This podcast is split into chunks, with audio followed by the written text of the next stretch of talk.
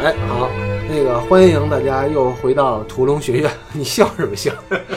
哦，那这作业我是住的我是老关，我是袋鼠，啊。大家好。我我先要夸奖一下，就经过我们漫长的选题会，嗯，然后我们找到了两个开篇的那个电影和有代表性的导演，嗯一个是大卫芬奇，一个是那个奉俊昊奉俊昊。你看，我们那些做了将近两年的选题会是没有白开 的，找了两个非常有话题性的导演。第一个，呃，奉俊昊，哎，我们选了奉俊昊，第一期聊了《杀人回忆》之后，奉俊昊怎么样？嗯，拿奖了，啊，拿奖了聊之前已经拿奖了，嗯，啊？是吗？然后现在有资源 了，可以看片了。啊，对，现在是对好消息是有资 源了。八月初，然后，呃，第二个我们又选了大卫芬奇，那大新闻又出来了。大新闻那个大新闻是芬奇，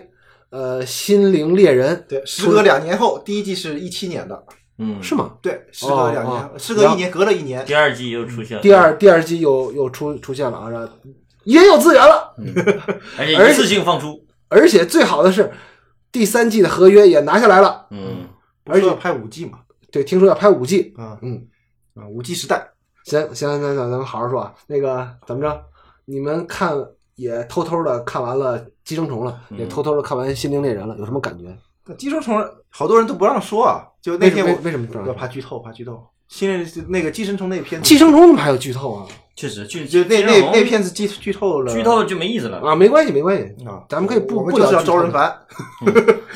不是，还是我们是一个本身就是一个拉片的节目。对，你不大家大家如果想听不剧透的，可以呃现在就关掉这个音频。好像咱们也不用剧透吧？其实出门啊就左就拐。就无就无无就所谓所谓了吧，无所谓吧啊。就是你你看着办吧。嗯，寄生虫你有什么感觉？就总结一句话吧，就是个好片子，但没有那么好。呃，我其实对奉俊昊在这个片子上的把控来说，我并没有那么大的欣喜跟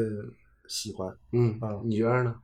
我就是觉得生逢其时，他这个片子在现在这个这个影视作品优质的影视作品特别少的这个时代，呃，出现的正好，就是要不然他这个片子在在历史影响力上肯定不会有这么强，也不会有这么大的话题性，因为它不够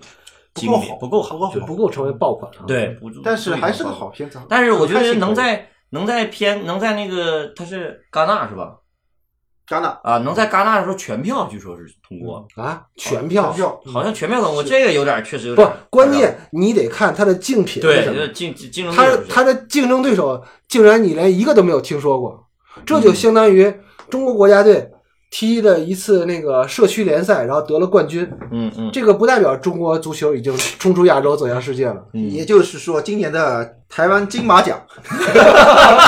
对对，咱把政治议题也可以提一提。对，台湾金马奖，它没有嗯，没有不是没有大陆片，没有港片，嗯对没有竞品。没没有竞品啊，还有哎呀，你们不要小瞧什么那什么马来西亚和那个那个新加坡的电影也非常好的，虽然不知道今年有没有，嗯，嗯哎，我倒挺想关注一下今年的金马奖。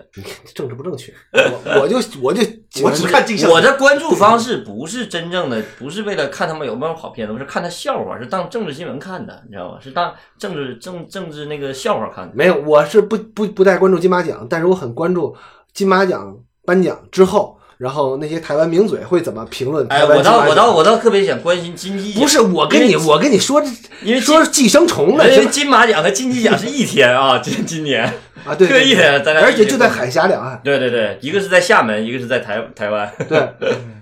啊，说回寄生虫，嗯你觉得怎么样？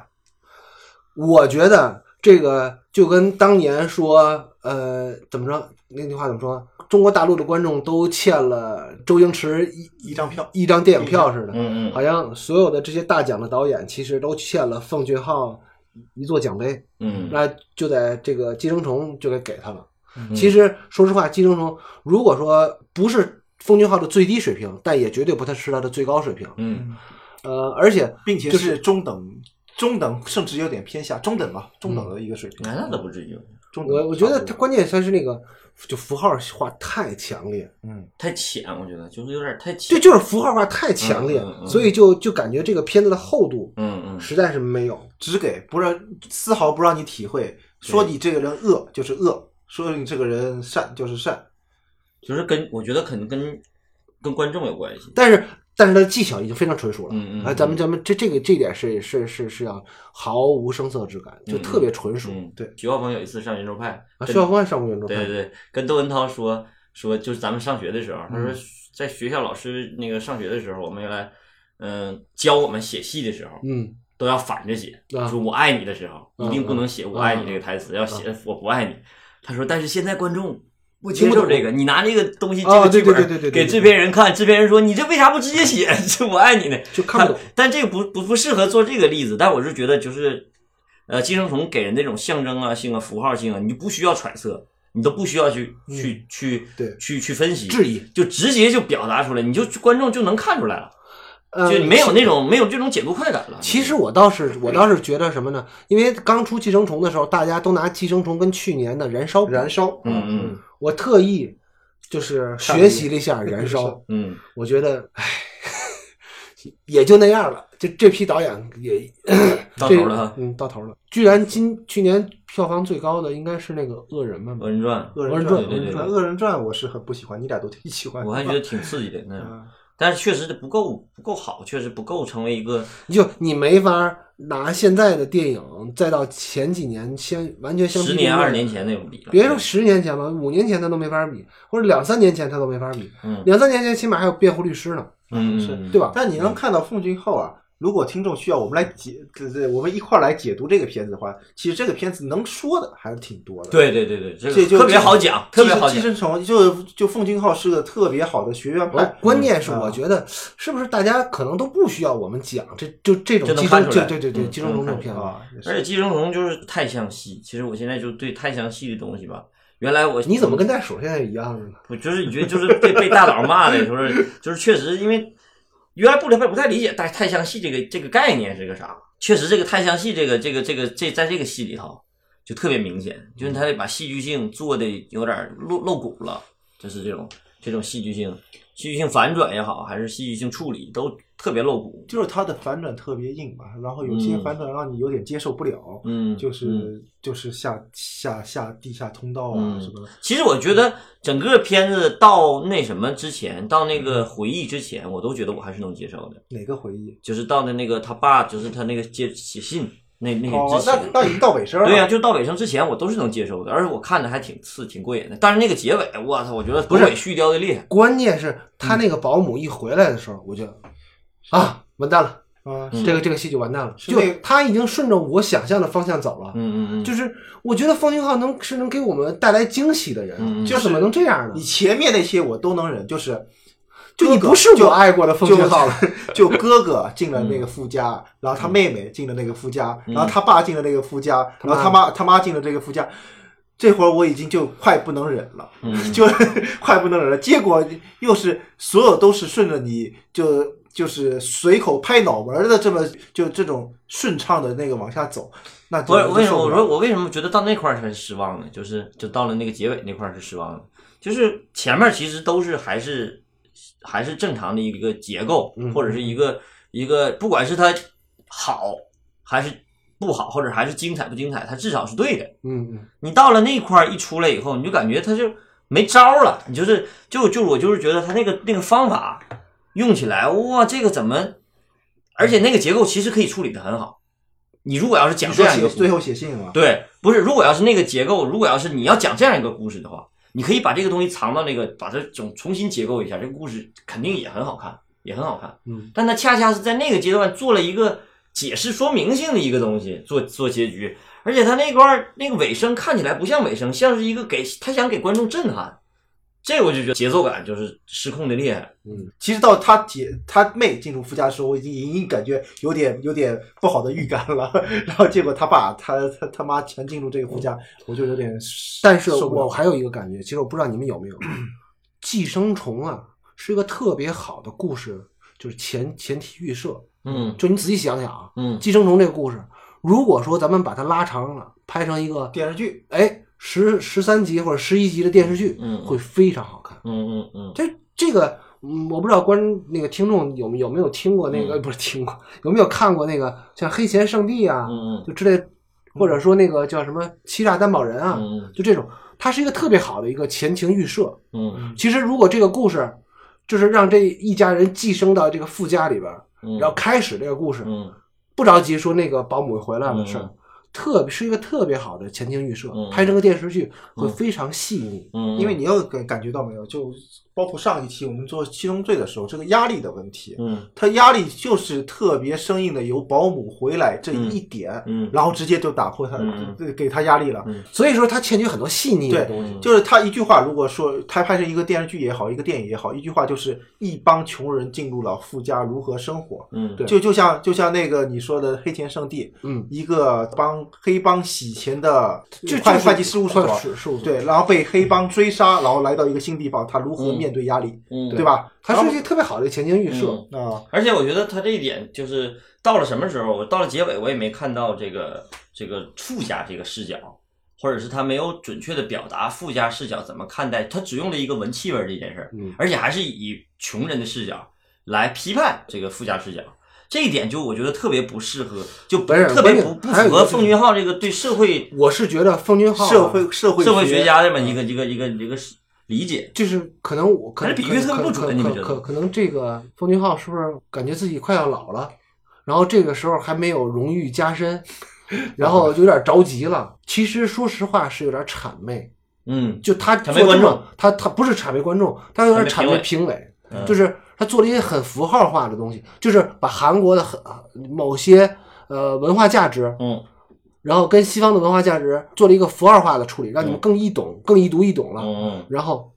你能不能啊？是不是？那你那些给给我一个，就就有点，说实话，有点有点像咱们这儿的那个贾老师。嗯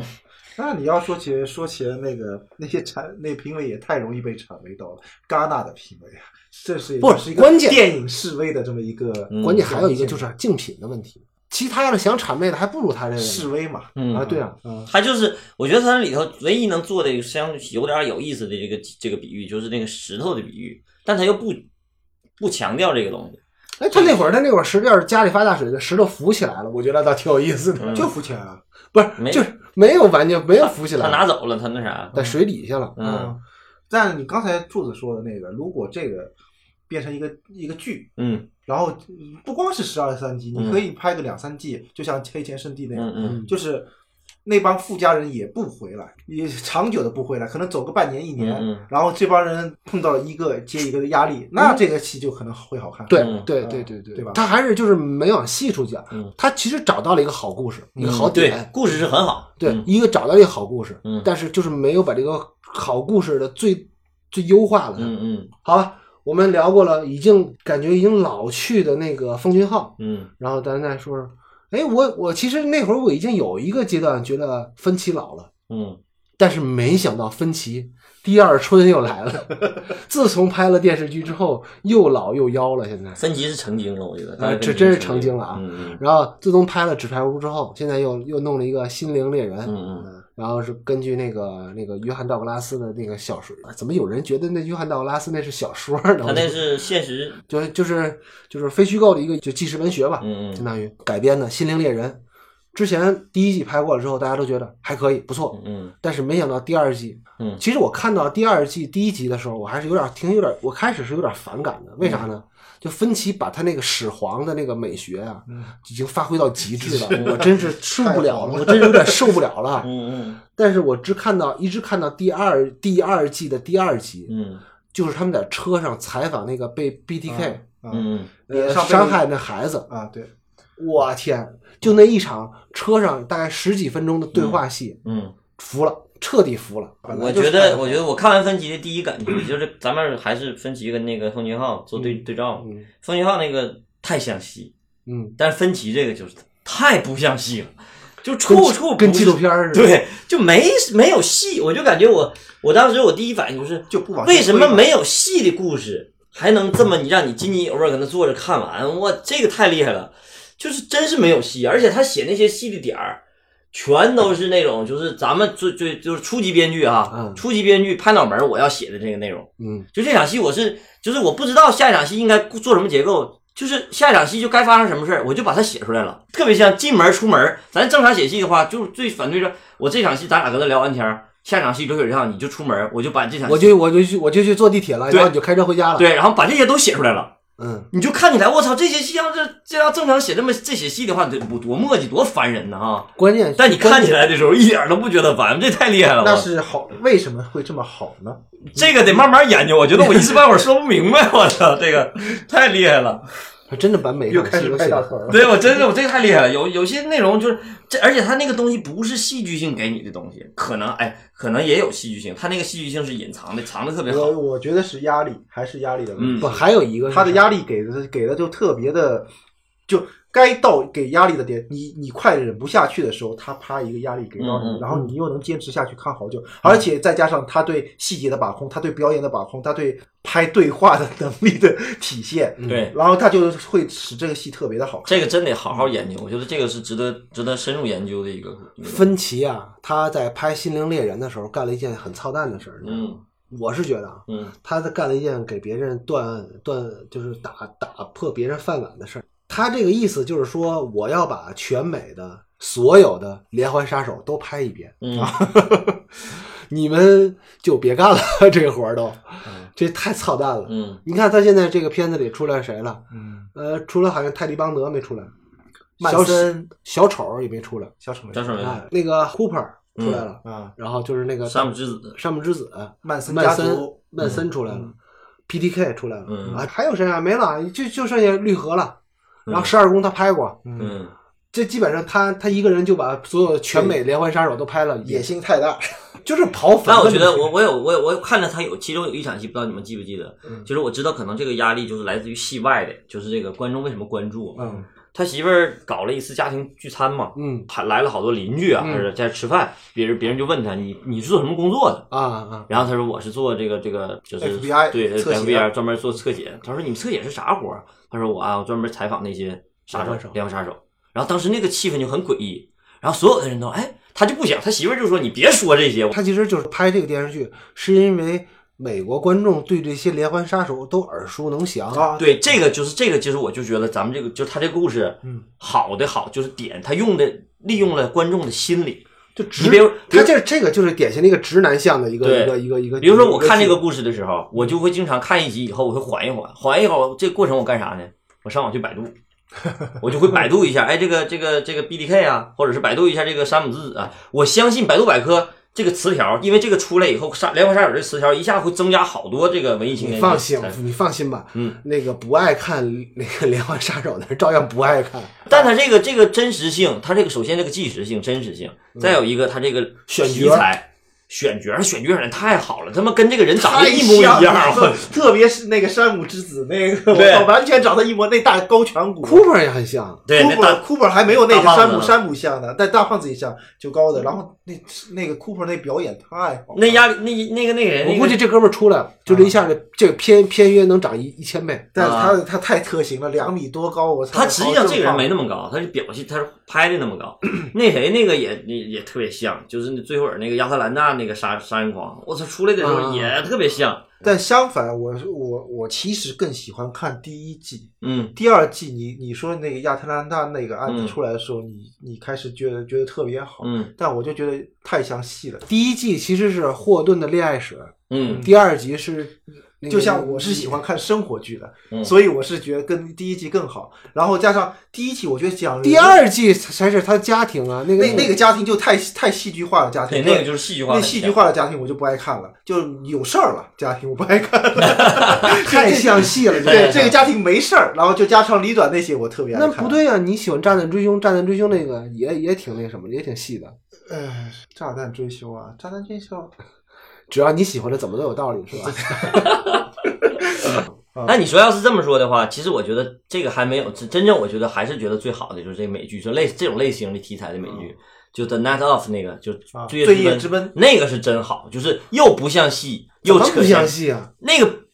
不是又像戏又扯闲篇儿。 啊！就他那个像戏细到特别戏剧化极其强，你知道吧嗯嗯？但他扯闲篇儿扯的也贼好，你知道吧？这边扯闲篇儿扯到没啥抠脚，去那儿， 我操，那个他那个就是做的就是就平衡性，嗯人家做得怎么特好人家是湿疹，怎么是抠脚呢？怎么那么恶心呢？但是那个平衡平衡感做的就特别好，就是又又像戏又不像戏，那个做的特别那好。嗯就那我们改天吧，改改改天找找机会可以可以聊聊《罪业之奔》。嗯，罪这基夜本罪夜之奔，但是也有也有硬伤，我是觉得他就是那个监狱里边那些戏，他是有伤的，就是他怎么如何获得那个监狱老大的认同啊什么的。嗯那嗯，那那些就很像戏嘛嗯，些就那很像嗯那戏块其实我就不太喜欢了。但外头但那是个律但师是那但老是头但是儿，我我没有那么喜欢这也是问题，就是大概同时期出来的嗯《炸弹追凶》是同时出了，《航校炸弹》嗯，那就是炸弹啊，这追凶炸炸弹追凶，啊，呃，还有一个那个什么《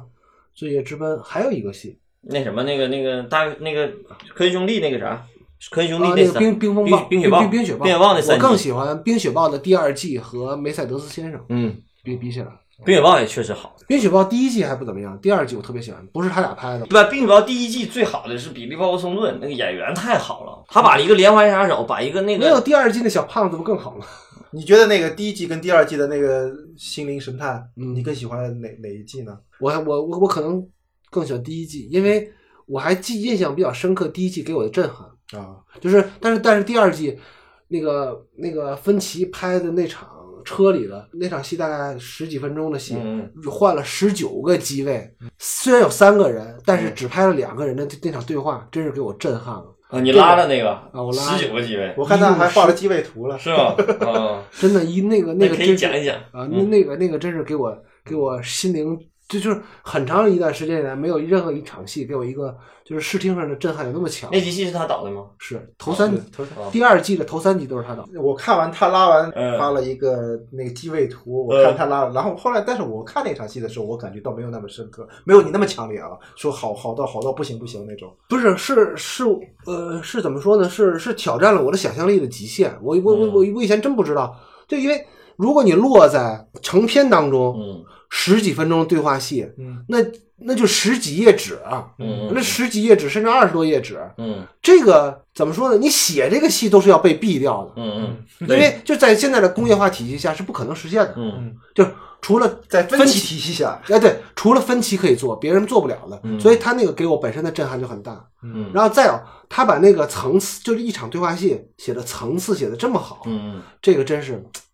而拍的也就实完成度也特别高，嗯我我就觉得真是太不容易了。我是觉得第一集我看的津津有味，因为它的我它每集结束，特别是第一集还第二集结尾的时候，那音乐一起来，发发发那个音乐，我一下打打动我了。我说这这音乐这么好听，剧肯定不难看啊。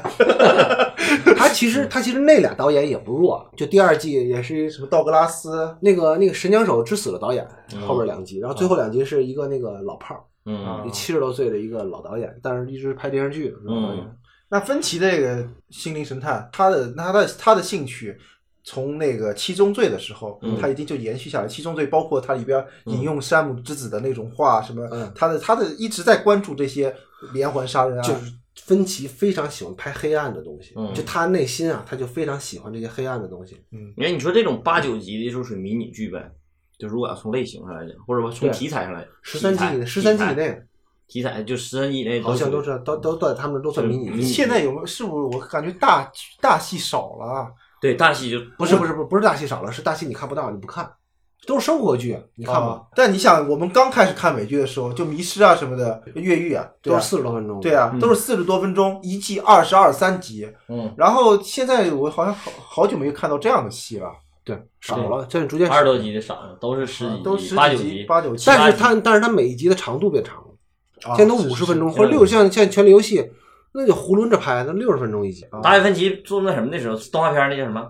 爱死机，爱死机，啊？爱死机做那个的时候，就是他自己就说，他说把这个时间概念给改给打破掉，没有对啊什么，对啊嗯你的故事需要多长讲多长就多长，对，就因为因为现在呃电视台播放已经完全不是一个概念对了，对你对没必要去卡那个时间嘛对，对不对？其实这个就打破了很多人的剧作观念，这个特别有意思，就不啊是再不再看你一万五千字一集剧本，对对对对对，就是这个你这个特别有意什思。么一万五千字？现在中国电视剧那会儿有一阵子特别流行两万到两万二一集，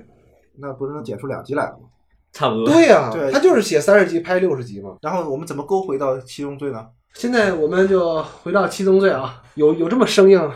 在一小时零一分四十五秒，然后那个场景又来到了警察局的伞台，对吧？嗯啊，就回到了故事主线上嘛。对，他们的就是探索陷入了困境，他们要从这个罪犯天衣无缝的设计当中寻找到线索。但是明显的，这会儿皮特有点不耐烦，他他更多的希望就是出去查案，嗯而那个摩根则是根据现在手头上拥有的线索，他想从当中梳理出来一些内容。嗯嗯，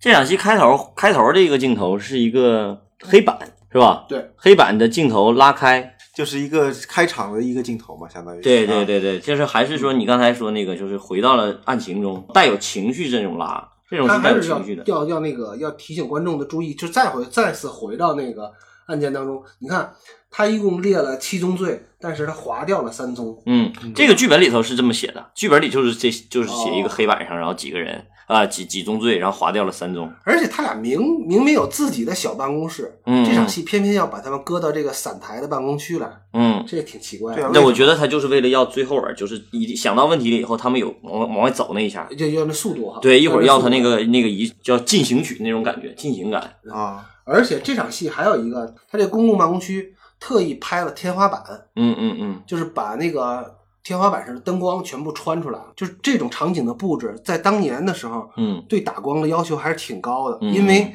你去掉了顶光那一部分的照明。嗯其实要说到现在的灯光的打的那种方式啊，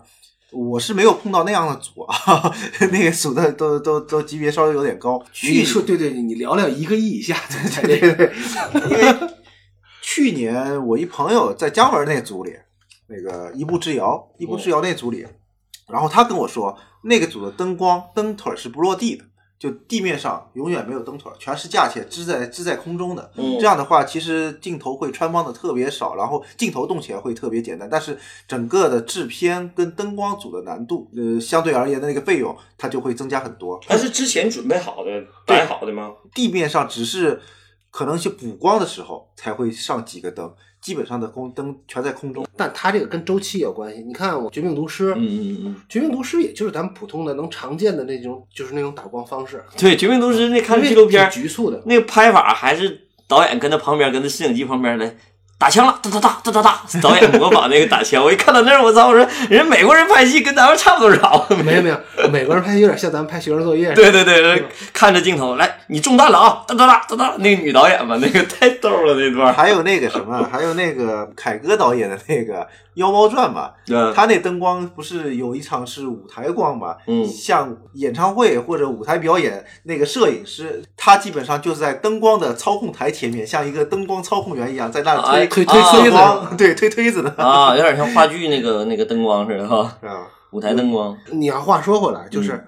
呃，其实你的制制片的预算，嗯，跟你的那个跟你的影片的质量还是两码事，对对对对，那肯定，对那吧？肯定。因为你看哎哦绝命毒师》，不也哒哒哒哒哒哒，不也一样？就就你看《绝命毒师》的那个那个制作特辑，你觉得嗯哇，这个组怎么这么小呢？对，那也一样拍出但经典。但他出来的西东西还是好 对。呀、他他拿了多少年的艾美奖？对对嗯对，你说现在咱们哪个国产电视剧能能拿到艾美奖、嗯得个奖回来？嗯嗯嗯，就是你技术水平上去了，钱多了，这是作品的质量水平，而且还有一不个见就得是不，见得他们本身就是一个大制片公司。你看他们，比如说拍一场那个车里的戏，嗯他真的可以把一个车给锯开了，然后架在那个液压台子上，嗯嗯啊嗯嗯对吧？这这个其实是国内没有的，嗯就是哪怕你是预算很高的组，嗯但他你没有那个大制片厂的本身的那个技术实力的依托，嗯那你还是做不到这些就东西。工业水平还是有相当大的差距。你钱到了，那人员跟技术不一定能到得了对对，而且这个东西衔接还是有问题的。嗯工业流程，我觉得比工业工业发展那个更更更重要，嗯对因为你的流程不到位的话，你到了以后，你各个部门你没有办法衔接上对，那你这个东西还是相当于还散的，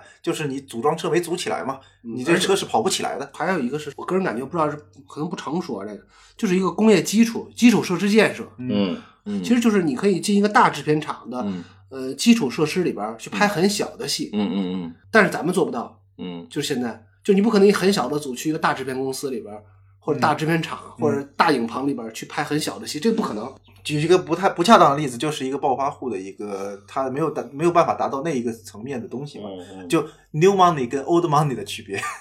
对，哎哎而且还有就是质感的问题，就就是质感上本身就会差很多。嗯然后接下去就是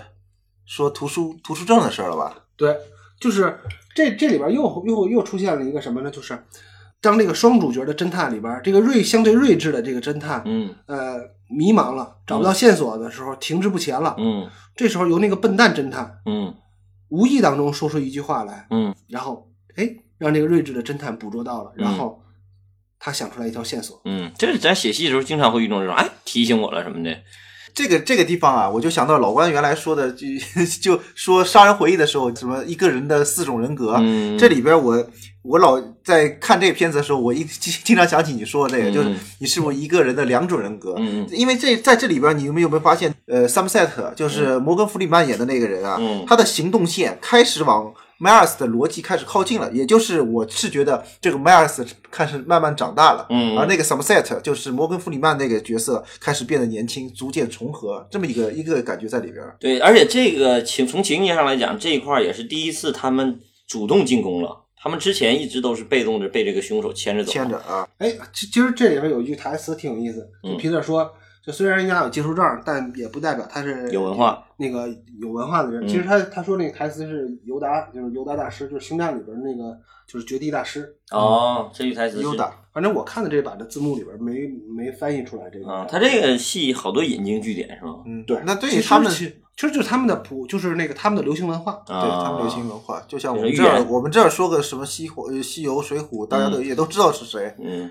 这场戏在将要结束的时候，当那个摩根弗里曼听到这个技术证，突然有了想法了，嗯然后他用了一个是分歧用了一个中焦段的横移，嗯嗯对吧？嗯就是它相当于它俩的中景，嗯快速的移动，嗯因为你的你的那个用中焦段，嗯，然后再做移动的时候，就显得这个镜头会很快速。嗯嗯，他这一块儿就是这个进行感会让这个这个节奏提起来，对，啊而就加加强了这个戏剧强度。对对对，嗯，呃就这是一个好办法。如果就你上战场的感觉，噔噔噔噔。对，如果你咱咱们试想啊，如果你这段不用中焦段，嗯比如说五零的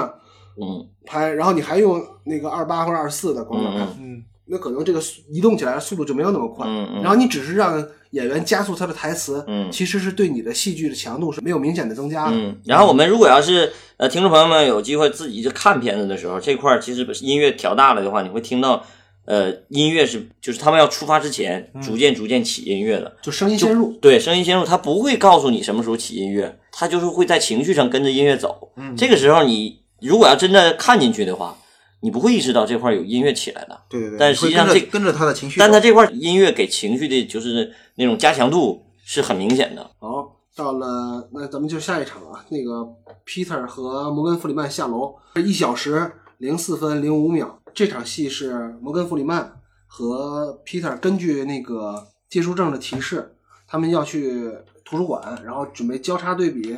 呃，卡莫雷故事集、炼狱、开膛手杰克等借阅过这些书籍的人，嗯，嗯，去查这个人。对这场戏啊，就承接了上一场戏的整个的运动轨迹。嗯，然后让演员是从画右往画左走，对吧？嗯刚才那边因为他们那移动也是从画右画往呃画画右往画左的，嗯对对对，就是他们的运动轨迹都是相同的。嗯嗯嗯这场戏他用了就是单场戏单镜头，嗯而且呢，他为了加加强这速度，就用了一个镜头，嗯然后甚至连光线。因为摩根·弗里曼本身是一个那个那个非洲裔演员嘛，嗯所以他脸上的光线，甚至他都把这光线就是就没有刻意强调吧，嗯嗯就是没没好好打光，嗯他但是他就是为了让这个呃速度起来，嗯然后因为这场戏的台词量还是挺大的，嗯而且在其影片中啊，这个人物表演经常性，这个电影都是处于在阴影处哦表演，那光圈收小，暗调为主嘛。嗯然后国产电影中就很少有不让演员着光的那种， 演员都是得亮堂堂的，嗯对吧？对这个还有可可能也是跟现在的那个那个那个审美有关系。对审美有关系。嗯，因为韩剧，我们就是我们，尤其中国电视剧受韩剧的那个影响特别大，有近近十年，近十年特别大，就是哪儿哪儿都是亮的，哪儿哪儿都是亮的。还有一个现在的，你记得我们前段时间我们自己那个东西拿到平台上，嗯，平台就说你们的片子太黑了，太黑了，就是太黑你了这有些在可能在手机上放，在你不在影院环境里放，那这个片子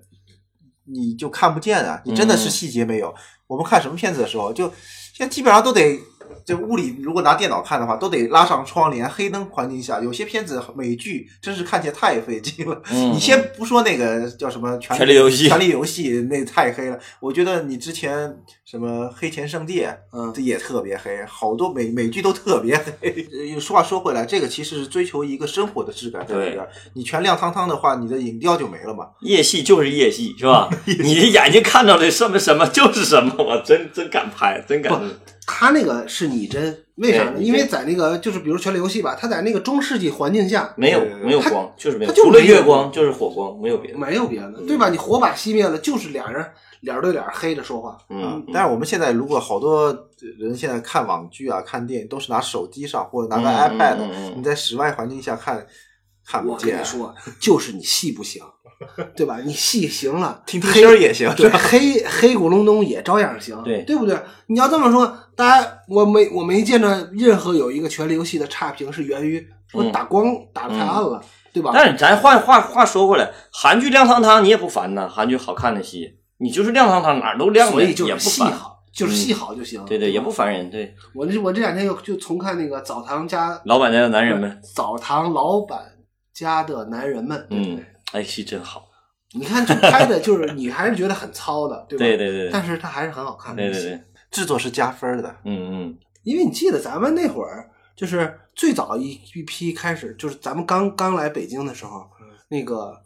嗯陶碟不都是淘的牛皮纸袋吗？牛皮纸袋那破 VCD 是翻录过来的，嗯那啥画质啊！嗯嗯啊，那个话说回来啊，到了一小时零四分二十秒，摩根和和皮特来到了图书馆，他嗯，就们这时很候快的一个过场，对啪过去。他们开始在这儿打印那个，就是打印那个借书的人的名单。就嗯这是一场，就是把节奏缓下来，调控一下节奏，嗯然后让观众有点预期，就是有有有有期待感。嗯因为好不容易他们主动找到一条能够看似能够明确指向一个犯罪嫌疑人的那个线索了，嗯他们想看观众想看看，哎，到底能不能抓住他？嗯嗯，嗯，这之前有一场街景嘛，街景街景还剧本里还真有一场戏，我还以为这场戏就是随便拍了一个发挥的他是真正的有一场戏的，这是一场戏，虽然这一场戏一个人都没拍，脸都没拍，就这么一个镜头拍的一全场戏。全然后我就觉得只拍这传单这帮人的就喧闹的行尸走肉，然后充满戾气和一种无序，嗯，而且他就那乱七八个糟嘛。他那个这个两个镜头接的是那边从那个打打印机里头拿出一张纸，他这边就是传来唰这一声，用那个声音接声音，嗯，你看起来看起来就会特别顺畅。哎，而且你发现没有，就是你你你说回来，刚才刚才袋鼠说想想在这个街景这儿停一下，嗯就你就你仔细看这场戏啊，嗯嗯，就所有的群众演员都走的特别快，对对对，因为因为本身他就是一个中焦段拍的，嗯就不是个广角。啊嗯然后他让这些群众演员走的都特别快，嗯你就感觉这个速度感特别强，嗯就是特别喧闹。在一小时零四分三十四秒，嗯，然后快餐店里面，摩根·弗里曼和 Peter 来找这个 FBI 的人来买嗯情报。嗯他其实这个还是一个加重，你说他这场戏有没有都行，嗯对不对？他不找人买，他他不不不出现一个具象的人，嗯那也是也是能买到这个线索的，嗯嗯对吧？也能拿到这条线索，但是他偏偏要出来这个人，我觉得他是还是在抻观众的预期，就是把这段时间还在拉长。嗯啊，这场戏基本就是一个过程，就只是说说明了那个摩根·弗里曼还有人脉，嗯，对？吧？嗯然后在 FBI 里边也有人，这个到之后的那个 Brad Peter 他买情报那个也是一个对照嗯啊、嗯然后就到了在一小时零五分三十八秒的时候，场景来到理发店，然后 Peter 跟摩根·弗里曼不知道为什么又又来到理发店，摩根那个摩根·弗里曼的那个 FBI 线人给他送来一个名单儿，嗯，然后他们可以就是交叉对比出来一个结果，就从这些里边儿。嗯这里边其实解释的是他们那个就如何能拿到这个结果，这这一场戏。对嗯呃，因为观众也不太明白，可能不太明白它里面的交易啊，嗯如何如何操作的，嗯所以他这其实对观众来解释，把那个 Brad Pitt 作为一个观众的身份，然后来听摩根弗里曼来解释这个事儿。其实就是讲美国，其实在美国这个司法系统里头也是有潜规则的。他用这个潜规则也给自己这个剧情增加一部分压力，就是他不能去直接去敲开别人的门。啊，不，他其实这里边还说了一个，嗯就是有点像咱们现在能看到的棱镜计划，啊，对对一样对对，就是你你作为一个一个人嗯，你读过什么书，嗯，那个一直是被政府监控的。对，其实是被政府监控的。嗯 Big Brother，嗯，这个这个是一九八四，可能写的更清楚啊。嗯，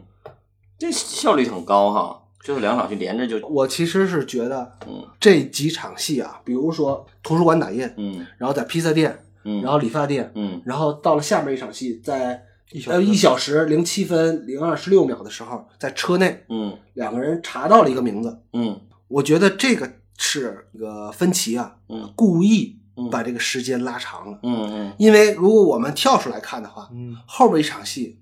这个犯罪嫌疑人就突然间就出现了，嗯就很突然，大家没想到这个案子破得这么快嗯，嗯嗯因为大家还要在可能还想啊，这是好几场废戏，嗯嗯对吧？它其实是叠加了很几很好几场，让你感觉可有可无的戏。嗯嗯然嗯，后就是啊但为是了制造突然性。对，就是制造一个突然性，嗯嗯就是让俩人聊瞎聊聊聊聊聊，突然梆出一个飞碟儿，嗯吓一大跳。我操，嗯嗯这怎么哪来的这东西？嗯嗯嗯嗯，在节前奏面上前面其实拍的也很松散，包括那个 F F B I 那个，嗯就整个形象跟个痞子啊什么二溜子那种形象都差不多。对他其实就是要那个突然性，啊嗯啊就是跟你说一堆废话，然后突然给你来来个猛的。嗯就昆汀嘛，在车内，摩根·弗里曼和那个 Peter 翻阅资料之后，发现了一个名字，嗯这个名字叫 Jonathan Doe，大家可以就是到后来就知道，其实这 Jonathan Doe 就是于就是 John Doe 的一个变体，对吧？嗯就是于就是乔纳森杜，嗯乔乔纳森多伊。嗯，这个这个就就就说回来了，这个就是说嗯起回名来字的问就题是说说来科说普一，下这个那这个个犯罪名字者名字。其实就是在那个英美法系里边儿。然后他们管无名氏，嗯比如说他们找了一个无名尸体，嗯一般男性的无名尸体他们会叫 John Doe，嗯嗯就是好吧，就按照那个字幕组或者某些影评影评家的那个翻译叫约翰多伊。嗯如果他们发现了一个无名女尸，嗯一般叫 Jando 啊简，就是啊见 J 嗯， A 还有是特 N E。特指的代号哈，对嗯他就是因为你不知他发现一个无名尸体，他不知道是谁，嗯嗯但是他必须要编到档案里边去，嗯嗯所以就他比如女尸叫 Jan Jando，嗯然后无名的婴儿，嗯无论男女婴，他就叫 Baby Do。都哦是对啊，对，嗯，就就是像就像人类这个这个人类也之母第一个女性叫 Lucy， 嗯 那个大猩猩，这个也大是男人文化上的一种一种，它是一个约定俗成约定俗的成，但是一个约定俗成的一个东西。嗯嗯这个东西其实是，如果大家，我又我又说回来了，如果大家受过经典影、经典剧集 CSI 的嗯系统性的教育的话，嗯嗯应该很早就知道这个。嗯嗯嗯就 CSI 的拉斯维加斯，大家一有有有时间啊，嗯可以完全可以作为一个消磨时间的剧集，嗯嗯，尤其吃饭的时候看，特别下饭。好了，那个摩根·弗里曼和 Peter 拿到了这个人名字，然后他们就找到了一个地址，嗯然后这时候准备去，我们知道了，反正反正大家也知道这个这个剧情了嘛，嗯嗯他就是就开始要去凯文·史派西所扮演的这个犯罪嫌疑人的家里公公寓了。嗯在一小时零八分零二秒，那个摩根·弗里曼和 Peter 就来到了那个凯文·史派西所所居住的这个公寓公寓的楼道。嗯，就是按照普通的探案系的结构来说，基本上观众不会预期到，就是从从你从你从那个那个进度条来讲，嗯嗯观众基本上就不会预期在这个时间嗯他们能找到真正的犯罪嫌疑人。嗯嗯对吧？因为这个我们看一下时间，它等于在了七十分钟的时候，嗯就因为因为它这个它这个片子应该是两个小时的电影，嗯嗯大概嗯，它不可能在不到不到七十分钟的时候就真的出现犯罪嫌疑人了。嗯这个是这是一般的一般的戏剧结构里很不常见的。嗯 但是凯文史派西在这一场里，即使整个身形啊的形象都在里边露了，但嗯观众可能还没有完全注意到他长什么样啊。对，对啊，但是这个犯罪嫌疑人就是已经出真现正的了犯罪嫌疑人出现就了出现了，嗯就这个可能是观众以往的视听经验里没有的，因为嗯好像大家都都要在第三幕才抓到真凶嘛。嗯，第一次主动追击就已经有收获，，嗯所以这要写戏的话，你写到这儿的话，你后边的戏得足多强烈才能那啥，才能把这戏这么写。对，就你要正常，要是作为一个编剧看这种戏的时候，看外头的戏的时候，你就会觉得，哎呦我在这儿就已经这样的话，后边戏得别烂尾了吧？ 因为这种戏你要到这儿就发生的话，后边戏你怎么怎么做，力量足够足，你得力量得大到什么程度？对你这得个翻，就是对你因为你知道他要在第三幕再翻一次，对对对对，因为他可能的最后要的那个结果并不是真相大白，对或者是还有更我震撼的终于呃经历了千辛万苦之后，终于抓到犯罪嫌疑人，因为他俩没经历什么千辛万苦，对，所以他这个反常规，这个所以说这说白了，这个戏不应该叫一个传统的一个侦探剧，还是有很大突破。嗯，嗯在呃一小时零八分三十九秒的时候，这个犯罪嫌疑人嗯第一次很明确的出现在了画面当中，嗯拿着一个超市的纸袋子，嗯，看到了 Peter 和摩根弗里曼站在他的门前，嗯也出乎了他的自己的意料之外。嗯对，嗯，然后这时候突然没他有就掏出枪来开枪了，嗯，我就这时候观众我觉得基本上都会被这个吓一跳，吓一跳，嗯嗯，因为太就太突然了，嗯太突然了。而且你得想想前几场戏全都是很松散的，嗯啊，聊聊天儿，拿到一一直摞嗯在说话，拿到一摞资料，然后，但是从这儿开始就开始了一场真正的追逐戏。对，Peter 站起来就去就去追这个犯罪嫌疑人。这开始手持了，嗯，这好像是片子里边儿第二次出现手持镜头。嗯嗯嗯，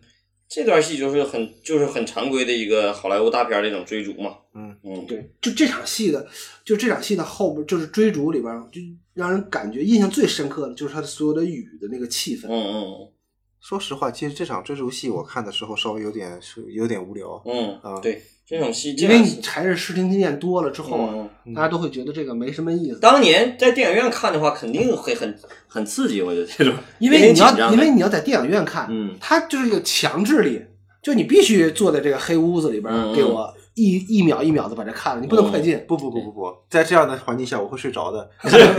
对，看变形金刚我就哐哐哐我就睡着了，这变形金刚就是就就就是 我节就奏上，太无聊了，嗯不，它那个就是始终都快，嗯，对吧？嘻嘻哈哈，然后睡得还不舒服，关键是。那说明你买那个票不 行。像一般我们买午夜场票的人，睡得都挺踏实的。嗯这场戏的那个 Peter 表现的还是很勇猛的哈，对，嗯，虽然说很紧张，但是很勇猛。呃，越越是这个勇猛，到后来的时候，他被那个谁拿下的时候，被那个凶手拿下那海个文史海西拿枪对着他头那块儿，就显得他越惨，嗯他其实跟他之前的那一场在车里聊天，说有有没有拿过枪这对场是有对照的对是一场呼应。对，嗯，嗯。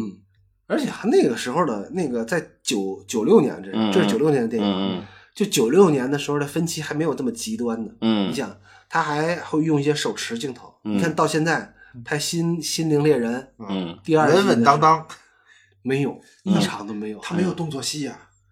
他他有没有动作戏哎他也不这么拍。你说他这场在在这个天井里头跑，然后飞鸽子这场是不是受吴宇森影响？ 飞飞鸽子哗哗哗鸽，这外头大下雨天儿，鸽子哪有鸽子？有？你不刚是才看不是，我就说那时候是按真实大下雨天儿哪有那么么多鸽子？他特意找了一些鸽子来，要要那个场面啊。你说起鸽子呢，那我我觉得芬奇也是那个。呃，雷德利·斯科特的粉丝嗯也是、也是飞鸽子，然后他的里边的那些，待会儿那场去屋里那嗯场、跟《银翼杀手》里边的气氛好像啊，嗯，啊？就包括这下雨，对对跟对跟《银翼杀手》 对对对，你看这这烟儿在那到场景里头那个烟儿那个感嗯觉跟《银翼杀手》也很像，放了太多烟儿。对，这个在一个空旷的大房间里边儿，嗯而且在那个照度不足的情况下，嗯就是啊光线不足的情况下，嗯就是你你能让你的气氛显得阴郁的方式的一种，嗯就是给这屋子里放点烟，嗯嗯，对，放烟，嗯，显得就光是就光是线很那清个晰咱们那个空气中的介质就多了，嗯然后这些介质灰啊、烟啊就会反射一些光嗯线，然后让那个整个房间更有氛围一点。嗯，然后那个就是在影视拍摄的时候，嗯有专门的有一种东西叫烟饼儿，嗯然后把这个烟饼儿点着了之后，围这屋转转，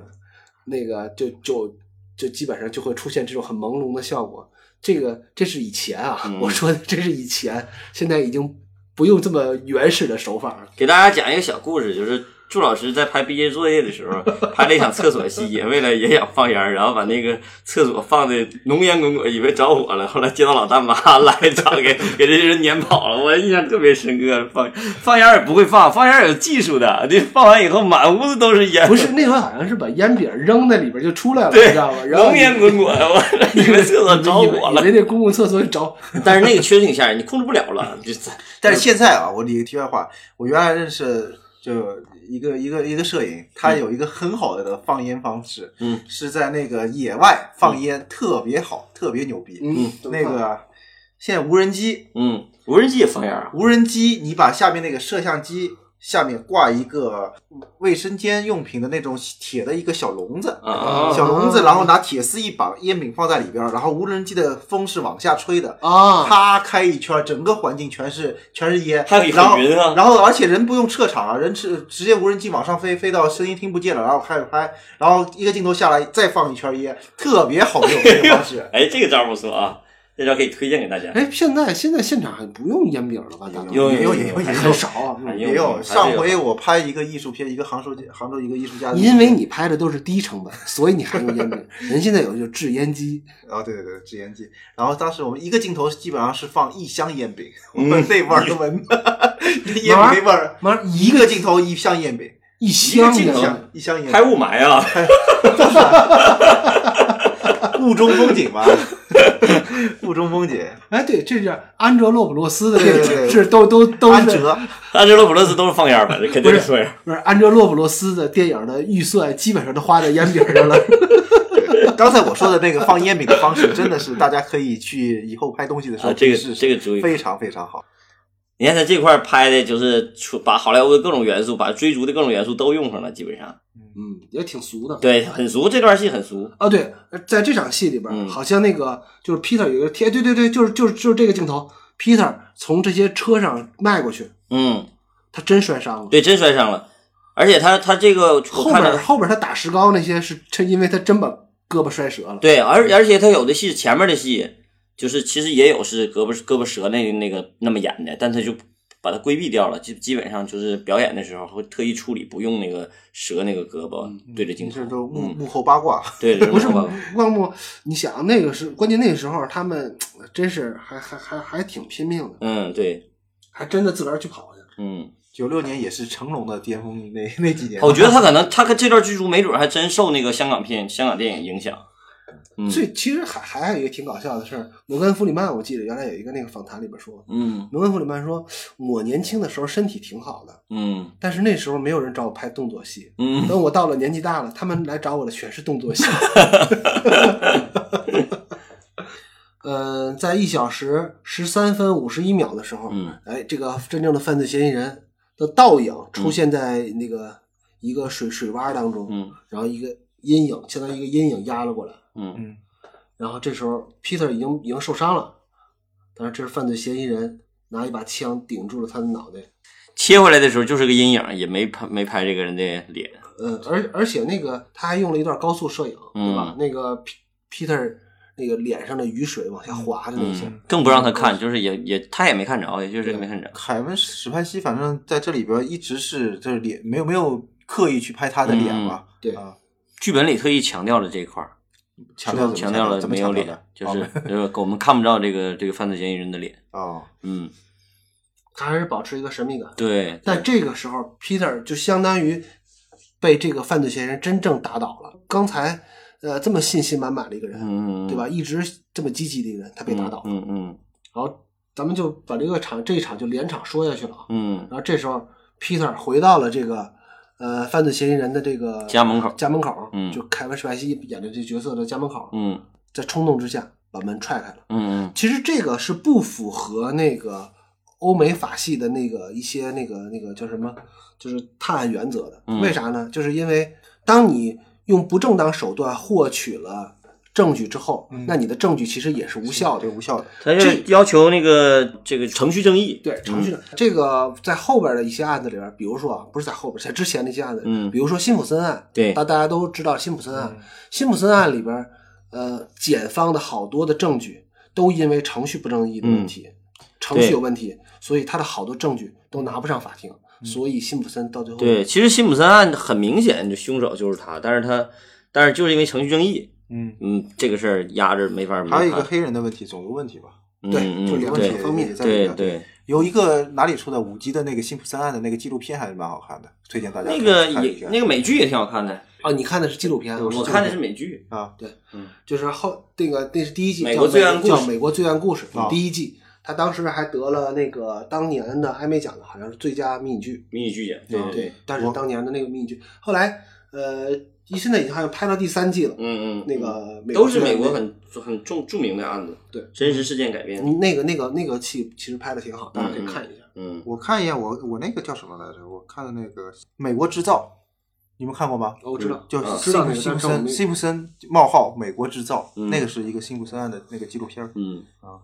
但是为了挽回这件事儿，嗯然后到了下一就就到了下一场戏，Peter，呃，作为警察搞了一个这个就是在没有搜查证的情况下，嗯就把犯罪嫌疑人的家门给踹开了。嗯那这就是一个程序不正义嘛。嗯那再紧接着下一场戏，做了个我们就假，对，我们就可以看出来，Peter 买通了一个流浪汉，嗯反正就是一个就弱势的底层的一个人嘛，对需要钱的一对对个什么非法移民啊那种人。呃，他买通了他，给他做了一个假证，嗯嗯，这个其实是你没发现是假报警是吧？对对，假是报 Peter 跟那个摩根弗里曼靠近的，又又是两人人格对，用两个人同样的方式花钱买到了资源。对，他们其实这是也说明了什么？他们为了破这个案，已经开始不择手段了。嗯，具体呢，下一场戏就是大家看过电影都知道啊，那个 Peter 和摩根弗里曼就要进到这个犯罪嫌疑人凯文史派西的家里边了。他们具体的在他的家里边找到了什么，